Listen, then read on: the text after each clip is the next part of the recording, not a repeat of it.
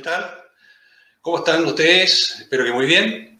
Hoy día tenemos una gratísima sorpresa y tenemos el honor de tener con nosotros a don Marcelo Gullo. ¿Qué tal, don Marcelo? ¿Cómo está usted? Bienvenido a nuestro canal. Muchísimas gracias por la invitación, muchísimas gracias a todos los oyentes hispanoamericanos. Bueno, para los que no conozcan a don Marcelo, Marcelo es un académico, analista y consultor en relaciones internacionales. Él es argentino, regionalmente reconocido por ser creador de la teoría de la insubordinación fundante. Es doctor en ciencia política por la Universidad de Salvador, magíster en relaciones internacionales por el Instituto Universitario de Altos Estudios Internacionales de la Universidad de Ginebra, graduado en estudios internacionales por la Escuela Diplomática de Madrid y licenciado en ciencia política por la Universidad Nacional del Rosario. Él también es profesor de la Universidad Nacional de Lanús y de la Escuela Superior de Guerra de Argentina, en la maestría de Estrategia y Geopolítica e investigador asociado del Instituto de Estudios Estratégicos de la Universidad Federal Fluminense. Ha publicado numerosos libros analizando las teorías de las relaciones internacionales y la construcción del poder de las naciones. Él además obtuvo, por su libro La insubordinación fundante, el premio Oesterheld como el mejor libro del año. La verdad que es un honor tener con nosotros a Marcelo, no es el único libro que ha hecho y has tenido una carrera muy prolífica en el mundo de la politología. Marcelo, qué grato tenerte con nosotros. Antes que partamos, queríamos pedirle a todas aquellas personas que, eh, se quieran hasta el final, va a ser un programa muy entretenido, hay una visión de parte de Marcelo fascinante. Y bueno, no se olviden de apretar el botoncito que queda a mano derecha para suscribirse a este canal, para que cada vez que tengamos un programa nuevo, YouTube les pueda avisar. Marcelo, yéndonos al grano, y tomando tu libro La insubordinación fundante, ¿qué es unidades políticas con asiento territorial y qué relación existe con lo que sucede hoy en cada país y en el mundo? Bueno, eh, una unidad política con asiento territorial y una unidad política sin asiento territorial. Son las dos categorías para mí fundamentales de las relaciones internacionales, de los actores de las relaciones internacionales. ¿Cómo se engloba esto con la teoría de la insubordinación fundante? Bueno, yo sostengo, ¿no es cierto?, que todos los procesos emancipatorios exitosos fueron el resultado de una insubordinación fundante, es decir, de un rechazo ideológico a la ideología dominante del momento exportada por la potencia hegemónica, más un adecuado impulso estatal. Eh, para decirlo así crudamente, ¿no es cierto? Eh, nosotros los hispanoamericanos hemos sufrido una subordinación ideológica, nos han hecho creer que llegábamos, que teníamos que llegar al desarrollo de una manera que en realidad de esa manera no íbamos a llegar nunca. Es decir, no es la mano mágica eh, del mercado lo que ha llevado al desarrollo, sino la mano mágica de la política, aunque esto suena raro en Hispanoamérica porque estamos acostumbrados a la mala política, pero en realidad hay también buena política. Y para despejar así dudas de entrada eh, y para despejar cualquier tipo de idea que se le pueda venir en la cabeza a usted que me está escuchando, esto no tiene nada que ver ni con el socialismo, ni con el marxismo, ni con la teoría de la dependencia. El primer país en el mundo que hizo un proceso de insubordinación fundante, que lo llevó a convertirse después de mucho sacrificio y esfuerzo en la gran potencia del mundo, fue los Estados Unidos de Norteamérica. Eh, ese fue el primer país del mundo que realizó una insubordinación fundante, es decir, que rechazó lo que Inglaterra exportaba al mundo, que era el libre comercio como ideología de dominación. Y es justamente la aceptación del libre comercio como ideología de dominación, creyendo nosotros que era una cosa científica, lo que ha provocado que todos nuestros países, Chile, Argentina, Colombia, Venezuela, eh, no se hayan nunca realmente desarrollado, que hayamos tenido crecimiento pero sin desarrollo, porque la condición para alcanzar el desarrollo es justamente un proceso de insubordinación fundante, como el que hizo los Estados Unidos de Norteamérica, como el que hizo Alemania, como el que hizo Japón, es decir, el rechazo a la ideología de subordinación que es el libre comercio, repito, eh, más un adecuado impulso estatal. Claro, no alcanza con insubordinarse ideológicamente, hay que aplicar un adecuado impulso estatal, porque el impulso estatal es lo que hace que lo que un país tiene eh, en potencia se transforme en acto. Es la famosa definición, ¿no es cierto?, Aristóteles de potencia y acto. ¿Qué es una semilla de roble? Una semilla de roble en acto es nada, es frágil, es débil, pero en potencia contiene un roble. Y todos nuestros países, Chile, Argentina, eh, Colombia, Venezuela, el Perú, eh, contienen todos los elementos para poder desarrollarse. Lo que tienen que tener es un adecuado impulso estatal, pero a sabienda que deben rechazar, se entiende como ideología de subordinación, el libre comercio. Y ese libre comercio lo que ha primado en la región siempre, eh, y cuando se intentó hacer impulso estatal se hizo mal, como aquel que hace un régimen y lo hace pésimo y después le echa la culpa, se entiende, al doctor que le dio el régimen, ¿no es cierto?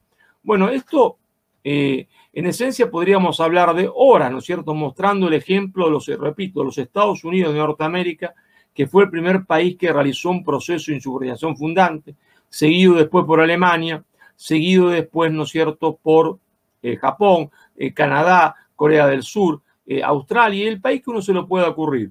quiere decir esto, entonces, que el camino al desarrollo pasó siempre por la aplicación de un adecuado impulso estatal cuyo contenido fundamental fue en muchas circunstancias el proteccionismo económico. Pero proteccionismo económico y libre comercio son, se entiende, simplemente instrumentos no son cuestiones para debatir de vida o muerte. Por ejemplo, los Estados Unidos se hizo grande a partir del proteccionismo económico. Cuando ya no le sirvió más, porque era la primera potencia del mundo, comenzó a aplicar libre comercio, ¿eh? Eh, porque ya no le servía más. Y hizo lo mismo que había hecho Inglaterra, a exportar el libre comercio como ideología de subordinación. Pero claro, como los años pasan y la política se entiende es dinámica, Hoy los Estados Unidos, hace ya cuatro años con Donald Trump, que han vuelto a aplicar proteccionismo económico. ¿Por qué? Porque el proteccionismo económico es como un pañal. Sirve cuando uno es bebé e intenta desarrollarse y puede servir también cuando uno ya es adulto y desgraciadamente debe recurrir al mismo elemento que lo ayudó cuando era niño, ¿no? Doctor yo cuéntame una cosa. ¿Existe algún choque cultural que involucre lo económico en el mundo moderno? nosotros vemos toda una profanación de los valores cristianos. ¿Cómo lo ve usted? Bueno, se relaciona con la primera pregunta que usted me hizo, ¿no es cierto? Eh, que era los actores de las relaciones internacionales. Yo dije, hay unidades políticas con asiento territorial y unidades políticas sin asiento territorial.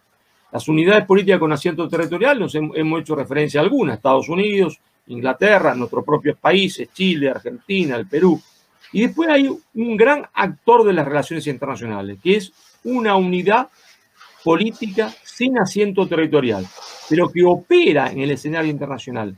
Hoy, esa gran unidad política sin asiento territorial se llama el poder financiero internacional, que yo, en términos aristotélicos, prefiero denominar oligarquía financiera internacional, usando el término oligarquía en el mismo concepto que lo usaba Aristóteles y que después lo usó Santo Tomás de Aquino.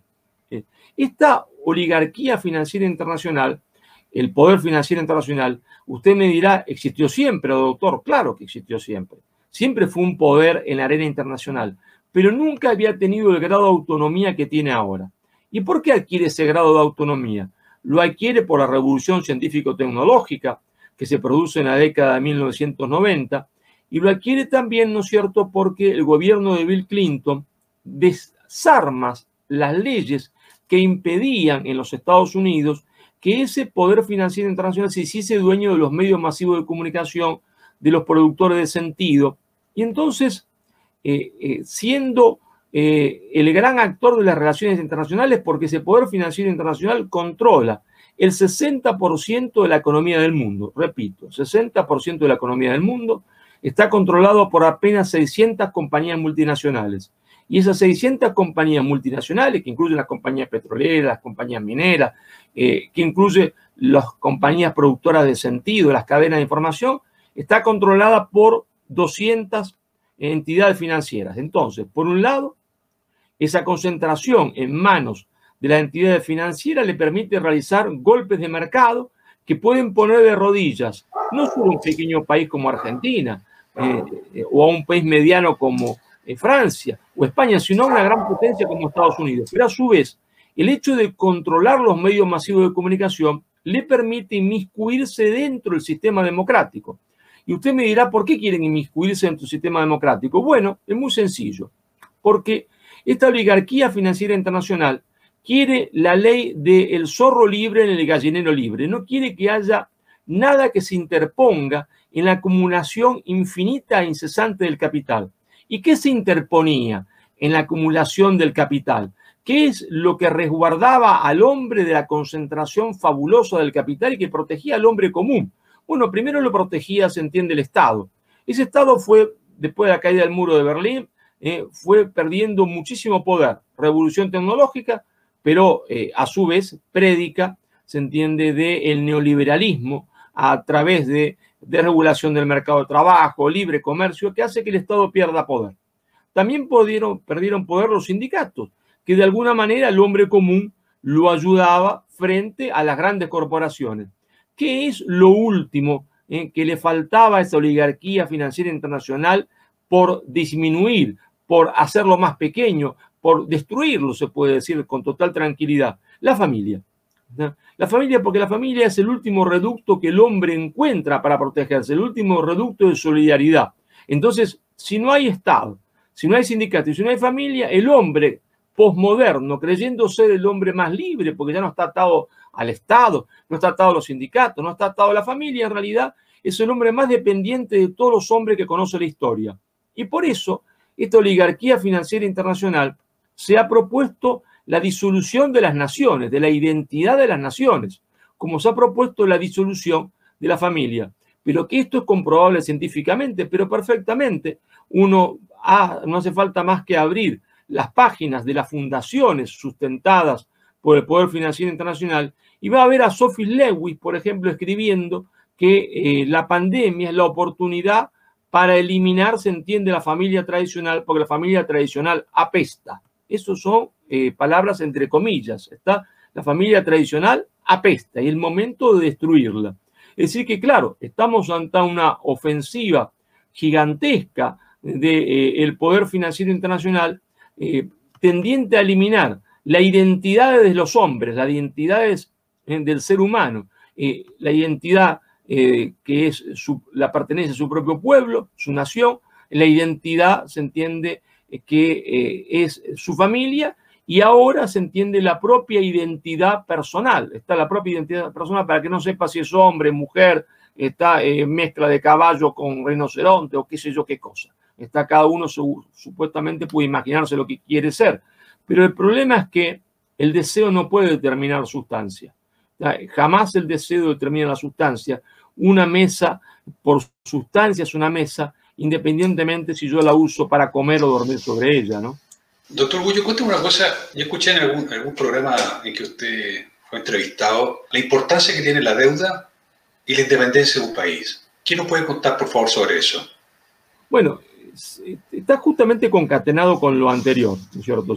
un gran poder financiero internacional que eh, quiere eliminar la identidad cultural de los pueblos, que quiere eliminar la familia, está eh, en el fondo nuestra identidad cultural eh, hispanoamericana, está fundamentalmente su identidad cultural cristiana. No es por qué se entiende no decirlo. La identidad cultural de esa enorme región que se extiende desde Río Grande, la Tierra del Fuego, tiene dos componentes, la lengua en común y los valores en común. Si nosotros perdemos la lengua en común y perdemos, se entiende, nuestros valores, perdemos nuestra identidad. Ahora, claro, esta es una ofensiva cultural. Usted me pregunta sobre la ofensiva económica.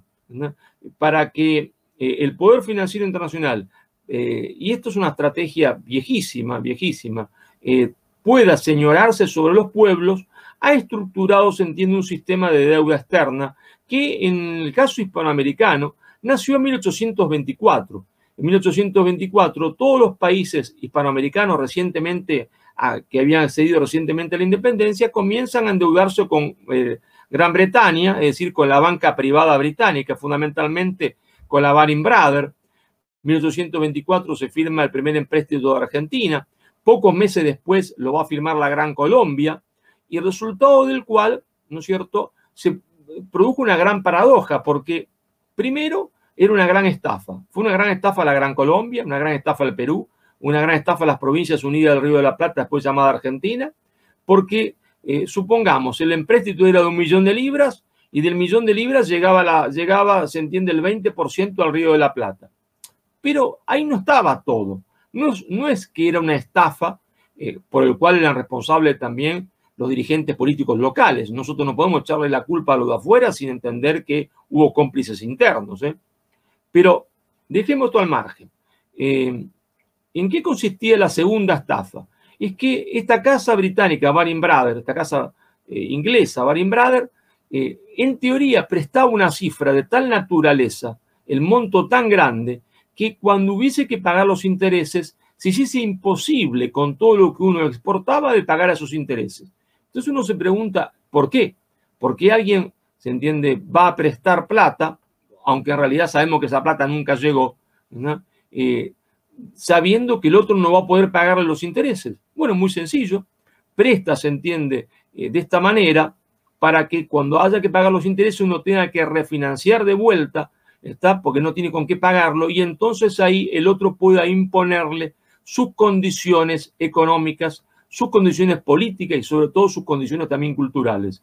Y esa fue la historia nuestra, ¿se entiende? Siempre condicionados eh, al poder financiero internacional, al punto tal que Argentina recién termina de pagar este primer empréstito con la Brothers en 1947. La Gran Colombia se divide en tres, Colombia, Venezuela y Ecuador. Venezuela terminó de pagarlo en 1954 y Ecuador terminó de pagarlo con el boom petrolero de 1979. Entonces, la deuda es una herramienta, ¿está?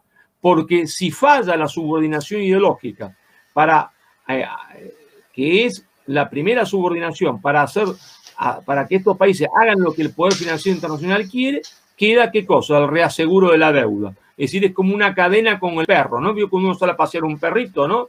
Uno sale a pasear un perrito, eh, sobre todo si el perro es grande y bravo, ¿no es cierto? Uno tiene una, cadena y si el perro no obedece, uno tira de la cadena. Bueno, la deuda externa es eso. Es decir, estamos subordinados culturalmente. No sabemos, porque no estudiamos y nunca nadie nos explicó cómo se hicieron grandes las potencias, cómo se hizo grande Estados Unidos, cómo se hizo grande Japón. No lo que ellos dicen que hay que hacer, no lo que dicen eh, en la escuela de Chicago que hay que hacer, porque lo que dice la escuela de Chicago que hay que hacer, que se le predicó a Chile durante tantos años, fue una gran falacia, porque Estados Unidos nunca había hecho eso para hacerse grande. Jamás. Y yo lo he comprobado en mis libros. Ahora, si cuando nosotros nos damos cuenta, o si pudiésemos darnos cuenta de que nos han engañado, de que hay una falsificación de la historia, entonces, y quisiésemos emprender un proceso de desarrollo imitando el camino norteamericano, imitando el camino alemán o el camino japonés, entonces ahí está la deuda externa para como el perrito tirarnos de la soga, está para que volvamos al camino, se entiende que nuestro amo quiere. Lo mismo cuando intentásemos tener una política cultural independiente, una política cultural que afianzara los valores de la nación, que afianzara los valores de la familia, pero repito, el poder eh, de la oligarquía financiera internacional ahora es tan grande que esto que nos pasaba a nosotros, que le pasaba a los chilenos, a los argentinos, a los bolivianos, a los peruanos, de estar subordinados y de que nos eh, subordinaran ideológicamente a través de los medios masivos de comunicación y que cuando tratasa, tratáramos de rebelarnos, nos tiraban, nos tiraban, se entiende, con, el, con, con la cadena y el collar, esto ahora le está pasando a la gran potencia del mundo que los Estados Unidos de Norteamérica. Hoy, vemos que a los Estados Unidos de Norteamérica, cuando intenta preservar sus propios valores, cuando intenta construir, reconstruirse industrialmente de nuevo, eh, le pasa lo mismo que lo pasaba a nosotros, bombardeo mediático gigantesco de los medios masivos de comunicación contra quien intente recomponer su poder nacional, ¿está? bombardeo gigantesco de los medios masivos de comunicación contra quien intente reconstruir la identidad cultural. Es decir, claro, esto es realmente el mundo eh, globalizado, ¿no? Ahora, lo que nosotros hemos sufrido tantos años también se entiende, lo sufre en carne propia, grandes potencias como los Estados Unidos, ¿no? porque el gran actor de las relaciones internacionales se llama la oligarquía financiera internacional.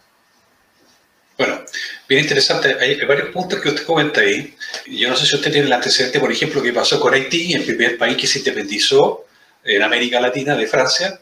Estuvieron 70 años pagando su independencia. Chile eh, pasó en 10 años de tener un 13% de deuda con respecto a su PIB, va a terminar este año con ser con 40% y gracias a la, a la pandemia eh, vamos a terminar con una deuda de un 70% en el año 2030. Es decir, eh, prácticamente es imposible pagarla. Eh, por lo tanto, vamos a tener que subir impuestos y entrar en el loop que está viviendo en este momento Argentina, ¿no? Con el tema de que ya nadie le presta y, y, va a tener que empezar a vender su país para poder salir adelante. Desde un punto de vista más, relacionado con lo cultural y económico, yo tengo una duda con respecto a la relación que existe entre la destrucción de lo que es la familia, usted lo mencionó recién, Black Lives Matter en Estados Unidos, las revueltas que partieron en el año pasado, en octubre, la verdad es que no, no partieron en octubre, partieron mucho antes. Las quemas las iglesias, que pareciera que no tuviera relación con un, con un tema político. Eh, no solamente en Chile se están quemando iglesias, también en España, se han quemado en Francia, y en Polonia. Hay movimientos LGTB, hay movimientos abortistas, hay antifas, eh, he visto fotos de antifas en, en, Irán. Entonces, ¿hay alguna relación entre todo eso y los movimientos económicos? ¿Qué es lo que sí, quieren de, de, nosotros en Occidente? Doctor? Hay, una, hay una, perfecta, una perfecta relación. Si usted me permite un poquito explayarme. Adelante, por favor eh, con eh, lo que yo denomino este, este gran actor de, de, relaciones internacionales, que es el capital financiero internacional, que existió, repito, desde siempre, pero que cobró una mayor autonomía después de la caída del muro de Berlín y la revolución científico-tecnológica. Si uno observa históricamente, ¿está? históricamente, eh, esta oligarquía financiera internacional, a partir de sus fundaciones, a partir de sus fundaciones, comenzó a financiar, a partir de la caída del muro de Berlín, a cuanta ONG en el mundo predicaba el libre comercio, a cuanta ONG en el mundo predicaba la desregulación del mercado de trabajo, eh, a cuanta ONG en el mundo predicara la privatización a ultranza de las empresas del Estado sin ni siquiera pensar cuál era estratégica o no. Esa, ese boom de extraordinaria cantidad de dinero a esas, a esas ONG, a esos profesores, que puede chequearse perfectamente porque todo queda registrado, ¿está? se dio desde la caída del muro de Berlín hasta, se entiende, la llegada eh, de Obama al gobierno de los Estados Unidos de Norteamérica. A partir de la llegada de Obama al gobierno de Estados Unidos de Norteamérica, comienzan estas eh, fundaciones de la oligarquía financiera internacional, de los grandes capitalistas del mundo, de los grandes bancos, de las compañías formales o informales financieras, ahora a financiar otra cosa totalmente distinta. Ya no financiaban con tanto ahínco el libre comercio, la desregulación del mercado de trabajo, eh, la privatización ultran, de ultranza de la empresa del Estado, sino que comenzaban a financiar a cuanta ONG en el mundo, a cuanto profesor del mundo había que predicara el aborto, que predicara, se entiende, la ideología de género, eh, que predicara, se entiende, el multiculturalismo como destrucción de las identidades culturales de los pueblos. Y yo, cuando vi este cambio, este, que podía chequearse con los números, porque todo queda, repito, registrado, comencé a preguntarme el por qué, porque me llamó poderosamente, poderosamente la atención, ¿no es cierto? Y entonces digo, bueno, eh, yo había logrado comprender que eh, este gran zorro que es el Poder Financiero Internacional quiere estar libre en el gallinero libre para comerse la gallina que quiere, bueno, por lo tanto necesitaba, ¿no es cierto?, que el capital se mueva sin, ningún tipo de problemas, necesitaba disminuir el poder del Estado-Nación, necesitaba disminuir el poder de los sindicatos, pero ¿por qué cambia, se entiende, su orientación, eh, esa gran, la orientación del lugar donde va esa gran masa de dinero? Me pregunté, ¿por qué? Porque ahora empiezan a predicar, se entiende, y, y a subvencionar a todos los movimientos que predican ideología de género, aborto, multiculturalismo y tutti quanti. ¿Por qué? Bueno, eh, la respuesta eh, no tardó en llegar, porque una vez que ellos habían logrado con éxito disminuir el poder del Estado-Nación, disminuir el poder de los sindicatos, había que eh, ahora fragmentar y eliminar el propio concepto de pueblo. Es decir, había que segmentar al pueblo, hacer desaparecer el concepto mismo de pueblo como identidad, dividirlo en cuanto más pedacitos chiquitos mejor, para que el hombre ya no tuviese el concepto propio de pueblo, porque uno es de color rosa, otro de color verde, otro color amarillo, uno se cree que es, eh, que jirafa, otro se cree que es elefante. Pulverizar el concepto de pueblo, pero a su vez pulverizar el concepto de familia. Pulverizar el concepto de familia. Entonces, ahí sí, el zorro libre sería realmente libre en el gallinero libre. ¿Y cuál es el principal ingrediente que se opone a esto? la identidad fundamental que, se opone a esto. Es justamente una identidad que, que, predica valores. Esa identidad es la identidad cristiana. Por eso está como ya se había destruido la identidad política. La identidad política es siempre se entiende mucho menos importante que la identidad se entiende cultural religiosa. ¿Por qué? Muy sencillo, porque en el origen del poder de los pueblos siempre hay una fe fundante.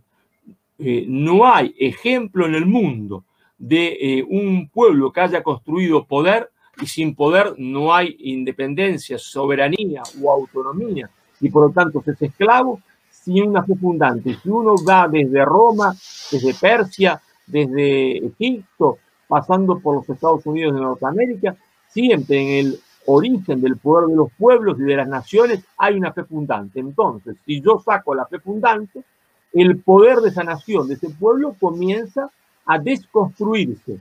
Y entonces, como la fe fundante, está la fe fundante de todos los países hispanoamericanos, es el cristianismo, de todo el continente americano, es el, cristianismo, como la fe fundante de eh, casi toda Europa, ese cristianismo, ¿qué es lo que el poder financiero internacional tenía que hacer para desconstruir el poder de las naciones y desconstruir el poder de los pueblos? Atacar justamente a esa fe fundante. Es decir, eliminar, se entiende, el cristianismo. Y de ahí la radicalización del discurso progresista, ¿está? ¿Eh? tendiente a eliminar, se entiende, toda presencia y toda identidad religiosa. Por eso yo sostengo algo que parece eh, novedoso, pero que no, no es novedoso en el sentido que simplemente se desprende del análisis de la realidad, que esta oligarquía financiera internacional tiene dos caras, tiene dos brazos tiene dos ideologías de subordinación. Por un lado el neoliberalismo y por otro lado el progresismo. El neoliberalismo con su núcleo duro en el libre comercio, de regulación del mercado de trabajo, y el progresismo con su núcleo duro en la ideología de género, el aborto y el multiculturalismo. Y que a través de todos dos brazos lo que hace es, con el brazo derecho, destruir materialmente a los pueblos, pero con el brazo izquierdo destruirlo espiritualmente. Y claro, debo confesar que eh, de la destrucción material uno puede salir. Es mucho más difícil salir de la destrucción espiritual. ¿Y en qué etapa nos encontramos ahora? Nos encontramos en una ofensiva gigantesca del establishment mundial, de la oligarquía financiera mundial, para provocar la destrucción, la destrucción espiritual de los pueblos. Es decir, desconstruir el poder quitándole su fe fundante. Y por eso la expresión que vemos, es decir, como, eh, que es simplemente como la fiebre, ¿no? La fiebre, ¿qué nos dice? Que hay, se entiende, una infección. Eso nos dice la fiebre, ¿no? La fiebre no es nada por sí misma, solo nos advierte de una infección. Bueno, cuando vemos quemar, se entiende, las iglesias en Chile, cuando vemos quemar las iglesias en Francia, cuando vemos destruir los monumentos, se entiende, a los héroes hispánicos en los Estados Unidos, eh, cuando vemos en tienda destruir los monumentos hispánicos en Chile o en cualquier otra parte de Hispanoamérica, eh, eso es la fiebre. Está la fiebre eh, que nos expresa que hay una profunda infección, es decir, una profunda, se entiende, ofensiva del establecimiento mundial, en cuyo centro está la oligarquía financiera internacional, está contra, se entiende, nuestros valores para eliminar nuestra identidad cultural, para quitar nuestra fe fundante, porque ellos han estudiado la historia y saben perfectamente que desconstruyendo nuestra fe fundante se desconstruye el poder de los pueblos. Y esto, lamento decirlo a los amigos progresistas, es independientemente si Dios existe o no. Si Dios existe o no es otro problema, es otra cuestión, ¿está? Pero aunque no existiese, ¿está? Aunque no existiese, siempre el poder de las naciones se basó en una fe fundante. Siempre en el origen del poder de las naciones hay una fe fundante. Y existo, Dios o no exista, cuando esa fe fundante se le quita un pueblo, ese pueblo se desconstruye en su poder nacional. Y eso es lo que estamos asistiendo. Una gigantesca ofensiva para la destrucción del poder nacional de los pueblos, en el cual todos esos muchachos, bien intencionados o mal intencionados, que salen con los pañuelos verdes, o que salen a destruir estatuas, o que salen a quemar iglesias, son la mano de obra más barata, La, la mano de obra más barata de aquello que su santidad el Papa llamaba eh, en la encíclica cuadragésimo año el imperialismo internacional del dinero. Ellos, creyendo ser libertarios, ellos, creyendo ser revolucionarios, son la mano de obra más barata del imperialismo internacional del dinero. Eh, yo no sé si usted está al tanto de los movimientos mapuches en el sur de Chile y eh, ellos quieren generar un estado que se llama Gualmapu, que integraría territorio argentino y chileno. Ese es el objetivo final. Pareciera que esto no es algo inusual ni algo atípico, porque dentro del análisis que usted está haciendo yo tengo la impresión de que la fragmentación de América Latina aún no termina. ¿Qué piensa usted de eso? Bueno, eh, no termina ni va a terminar, porque una de las características de la estructura hegemónica del poder mundial es siempre buscar la fragmentación de los estados. ¿está? Pero olvidemos, no, no hay teoría del complot, no hay maldad. Eh, la política internacional eh, tiene su propia lógica y sus propias reglas. Y la lógica y la regla es que el que tiene poder no quiere que otro lo tenga. Digo esto para que eh, despejar todo tipo de cosas absurdas. Acá no hay teoría del complot. Acá yo no digo que los hombres que tienen el poder financiero internacional sean malvados, ni que las grandes potencias estén conducidas por malvados. Nada de eso es, como si uno va a jugar eh, al rugby, debe saber que el rugby es distinto que el fútbol. En el rugby a los jugadores eh, se pegan entre ellos, se golpean, eh, y yo tengo que saber cuáles son las reglas. Y la regla de la política internacional es esta. Es decir, los que tienen poder no quieren que otros los tengan. Y los que tienen poder tratan siempre de forma permanente, sean los estados poderosos, sean los actores no estatales, lo que yo denomino las unidades políticas sin asiento territorial poderosas quieren la fragmentación de los estados porque quieren tener enanitos delante de ellos y no, se entiende, un gigante. Porque siempre es más fácil dominar enanitos y no gigantes. Nosotros, los hispanoamericanos, sufrimos esto en carne propia porque nosotros, nosotros nos olvidamos por la falsificación de la historia que nosotros éramos un mismo pueblo, un pueblo continente, eh, que a nosotros ahora nos parece hasta absurdo pensarlo, no lo podemos ni siquiera concebir, pero éramos un pueblo continente que iba desde mucho más arriba del río Bravo, Río Grande, hasta, se entiende, en la Patagonia, y todo ese conjunto de personas se sentían formando un mismo pueblo continente, hablaban la misma lengua, le rezaban al mismo Dios. Eh, de eh, la convulsión de la independencia, ¿no es cierto? Salen distintas repúblicas eh, pero salen distintas repúblicas no solo por los intereses individuales de los grupos económicos en cada una de ellas, sino porque Inglaterra tenía un plan de fragmentación territorial, un plan de balcanización, porque el objetivo británico era que de ninguna manera podía pasar lo mismo que había pasado en las colonias del norte. Las colonias del norte se habían independizado, en este caso de Inglaterra, y habían constituido un solo Estado que estaba construyendo un Estado continente. E Inglaterra dijo, no, eh, eso es un Estado poderoso, va a ser un Estado poderoso. No podemos permitirnos un Estado tan poderoso y gigantesco también en el sur y actuó y jugó sus cartas, está para la división nuestra, está para nuestra balcanización. Digo esto porque es fundamental entender que nosotros no somos el ombligo del mundo, no es que Inglaterra estaba pensando en nosotros, los hispanoamericanos, constantemente, no, no, no estoy diciendo eso. Inglaterra también pensaba en Estados Unidos y trató de dividir Estados Unidos hasta el final. Por eso intervino en la guerra civil norteamericana a favor del sur. Porque son malos los ingleses. No, señor, no, señora, no, no, no, no estamos hablando de eso. Simplemente porque el poder político es así. Porque esto es un juego político y en este juego de la arena internacional, el que tiene poder quiere mantenerlo a rajatabla y fragmenta a los otros para que no lo tengan. Bueno, esa fragmentación británica fue exitosa. Tan exitosa se entiende que hoy vemos América Central, lo digo con todo cariño y respeto a mis amigos, porque tengo miles de amigos en Honduras, en Guatemala. Eh, en realidad, eh, Honduras y Guatemala parecen más municipios eh, del mundo que estados soberanos, ¿está? pero lo mismo vale para Argentina, se entiende, para Chile, que nos, nos creímos siempre que había una nación chilena, una nación argentina, incluso hemos estado a punto de enfrentarnos armadamente, ¿está? Eh, porque eso también estaba fomentado. Porque como la división era artificial, había que crear guerras, porque solo las guerras crean, se entiende, eh, algo real donde había solo irrealidad. ¿está? Y ese es el origen de las guerras que ensangrentaron toda la América Española. ¿está?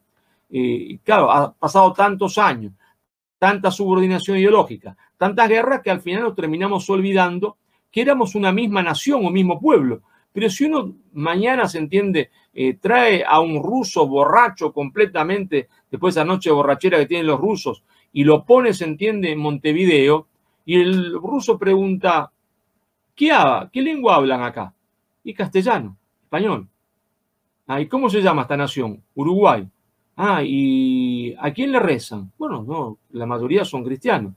Y este mismo ruso cruzase después en otra noche a Buenos Aires y, dijera, bueno, he venido a otra nación, porque me dijeron que esta es otra nación. Pero ustedes están hablando castellano, igual que los otros de allá. Sí. ¿Y tienen otra religión distinta entonces? No, la misma religión la mayoría tiene, también como los otros de allá, como el Uruguay. Ah, qué raro, diría el ruso. Parecen la misma nación. Y pues ese mismo ruso cruzase la cordillera de los Andes, llegase a Santiago de Chile y dijera, ah, ahora sí, ya llegué a otra nación pero ustedes también hablan castellano, tienen un acento un poco distinto, como hay tantos acentos en Rusia, pero hablan castellano y también van a la misma iglesia. Pero entonces esto es una misma nación. Un ruso no entendería el por qué hay todas estas naciones, se entiende, en la América del Sur, en Hispanoamérica, no lo entendería porque la lógica dice que una nación es una lengua y, una, eh, y un conjunto de valores. Y nuestro conjunto de valores y nuestra lengua es la misma. ¿está? Es decir, en realidad somos una misma nación que ha sido fragmentada y que ha perdido la memoria. No sabemos que somos una misma nación. Es como si alguien eh, perdiese la memoria, se golpea en una plaza, se entiende la cabeza, no sabe dónde, dónde ir. Está porque al no tener memoria no sabe dónde ir, va a cualquier lado. ¿Qué es lo que no ha pasado a nosotros? Entonces, esta cosa nos cuesta muchísimo. Pero la verdad es que eh, Chile, eh, Argentina, este, el Perú, eh, Ecuador, son provincias de una gran nación que es Hispanoamérica. Y por lo tanto, ¿no cierto? Volviendo a la pregunta fundamental suya del tema mapuche, eh, Inglaterra no, solo predicó, se entiende, eh, el, nacionalismo de campanario, lo que yo denomino nacionalismo campanario, hacerle creer a cada una de estas repúblicas que en realidad era una nación, sino que predicó la hispanofobia a través de la leyenda negra. ¿Y para qué? para decir que todo lo que había traído a España era malo. Está la religión, sus costumbres, eh, su, identidad. Pero si todo esto era malo y si no se formó un nuevo pueblo entre el que estaba y el que está, hay que rechazar, se entiende, todo lo que vino, eso lleva inevitablemente a un fundamentalismo indigenista, fundamentalismo indigenista que prepara la segunda balcanización de la América española que prepara la segunda balcanización de Hispanoamérica. Y lo que estamos asistiendo es a la preparación de la segunda balcanización, se entiende, hispanoamericana. A eso estamos asistiendo, porque cuando eh, se eh, comienza a afirmar que hay otra lengua, eh, otra escala de valores, otra bandera, que es el síntoma, está como la fiebre de la infección, entonces se camina inexorablemente a la fragmentación territorial. Y esto no tiene nada que ver con la justa reivindicación de todos aquellos que sufren, que por supuesto, eh, o, que, o, que fue, o que están oprimidos, o que sobre ello hay injusticia, que hay que por supuesto repararlas, eh, repararlas. Pero el progresismo siempre hace lo mismo. Toma eh, una cosa que aparentemente es buena, está porque hay alguien que está sufriendo, está, ¿verdad? y esa intención buena de reparar una situación de sufrimiento lo convierte, se entiende, en algo negativo, está eh, lo convierte en algo negativo. Y entonces el sufrimiento de nuestros hermanos, ellos lo convierten en algo negativo, fomentando el fundamentalismo indigenista fragmentador de una patria ya fragmentada. Doctor Guller, le tengo una última pregunta. Y para terminar, y ya que aquellos auditores que están, han estado esperando hasta el final porque teníamos una sorpresa, a ver si nos puede ayudar con esta pregunta. ¿Cuál sería su solución para sacar a Latinoamérica de la pobreza que está comenzando a sufrir? Las crisis políticas que estamos teniendo y la violencia que parece que no para. Bueno, nosotros estamos sufriendo dos cosas. Una eh, crisis, eh, ¿no cierto?, económica, pero también estamos sufriendo una crisis cultural. Es decir, nosotros eh, somos pobres culturalmente y estamos a punto también de ser pobres espiritualmente. y, y, repito, la pobreza espiritual es más peligrosa que la pobreza material, porque la pobreza material es más fácil de recomponer. Por lo tanto, nosotros tenemos que saber, saber que hay una gigantesca falsificación de la historia. Esa falsificación de la historia ha hecho que nosotros no sepamos cómo se construye el poder nacional eh, de las naciones, que se construye a partir del rechazo de la ideología de subordinación predicada por las potencias hegemónicas o por otros actores no estatales. Y entonces, para salir de esa situación, para salir de la situación de pobreza económica, para realmente llegar un día al desarrollo, tenemos que rechazar, se entiende, eh, el brazo derecho de la prédica eh, de la oligarquía financiera internacional, que es el neoliberalismo, pero para salir de la pobreza espiritual, para que no nos conviertan en subdesarrollados espirituales, en pobres espirituales definitivos, está, tenemos que reafirmarnos nuestra identidad cultural reafirmando nuestra identidad religiosa, reafirmando nuestros valores, es decir, rechazar tajantemente, se entiende, el progresismo con todas sus aristas, con la ideología de género, con el aborto, se entiende, y con el indigenismo, porque la particularidad del progresismo sobre nosotros, sobre Hispanoamérica, es justamente el indigenismo fundamentalista fragmentador. Entonces, nosotros solo podemos salir de esta situación si lográsemos comprender, comprender, y ahí lo difícil de esta situación, porque hay algunos que comprenden eh, el brazo derecho de la dominación y otros que comprenden solo el brazo izquierdo. Y entonces no alcanza, porque si no comprendemos los dos brazos, nuestros pueblos pasan de la sartén a la olla, de la olla a la sartén, pero nunca dejan de ser fideos. Nos cocinan en una sartén o nos cocinan en una olla. Solo cuando nuestra clase dirigente y nuestros pueblos comprendan que hay dos ideologías de subordinación, el neoliberalismo y el progresismo y que ambas son ideologías de subordinación que debemos rechazar para construir a partir de nuestra propia identidad cultural, nuestra propia propuesta económica y política, nosotros podremos salir de esta situación, no solo de miseria económica, sino de miseria espiritual a la cual estamos siendo arrastrados, ¿entiende?, eh, por los poderosos del mundo. Nos queda una buena tarea, doctor Gullo. Le quiero agradecer su participación, ha sido fascinante, eh, para variar, yo cuando antes que comenzara el programa, yo lo decía en off de que yo lo conocí en una conversación que tuvo con, con Pablo. Fueron dos horas, pocas veces en mi vida lo he pasado tan bien como habiéndolo escuchado durante esas dos horas, pasaron volando. No me aburro escucharlo, no me aburro de, leer su documentación y también están sus libros que mientras usted ha estado hablando hemos ido poniendo los libros para que la gente pueda revisarlo. No sé si tiene algún último mensaje como para poder cerrar, por favor. Bueno, simplemente un agradecimiento a usted eh, por la invitación que me permite desarrollar estas ideas, ¿no es cierto? Que yo sé que son eh, un poco a veces chocantes, ¿no es cierto?, para, para muchos, pero creo que solo la verdad nos hace libre, ¿no? Eh, mm. solo la verdad nos hace libre y como decía el cardenal Newman, primero la verdad y después la caridad porque si uno no dice la verdad, no lo quiere al otro. Y como yo quiero profundamente a nuestro pueblo, a nuestro pueblo hispanoamericano, como quiero profundamente a la hispanidad, creo tener la obligación de decir eh, estas, estas verdades y por supuesto discutirlas y defenderlas, que es lo que estoy dispuesto siempre a hacer, discutirlas y defenderlas en cuanto foro, en cuanto oportunidad eh, me sea posible. Pero primero la verdad, Está primero la verdad, porque con la verdad no ofendo ni temo, decía Artigas, ese gran caudillo, ese gran conductor oriental de la República Oriental de Uruguay, y porque solo la verdad nos hace libres. Muchas gracias, doctor. Ojalá lo podremos tener nuevamente en el programa. Tenemos mucho que analizar y la verdad es que yo en lo personal lo he pasado muy bien. Muchísimas gracias, don Marcelo. Que estén muy bien.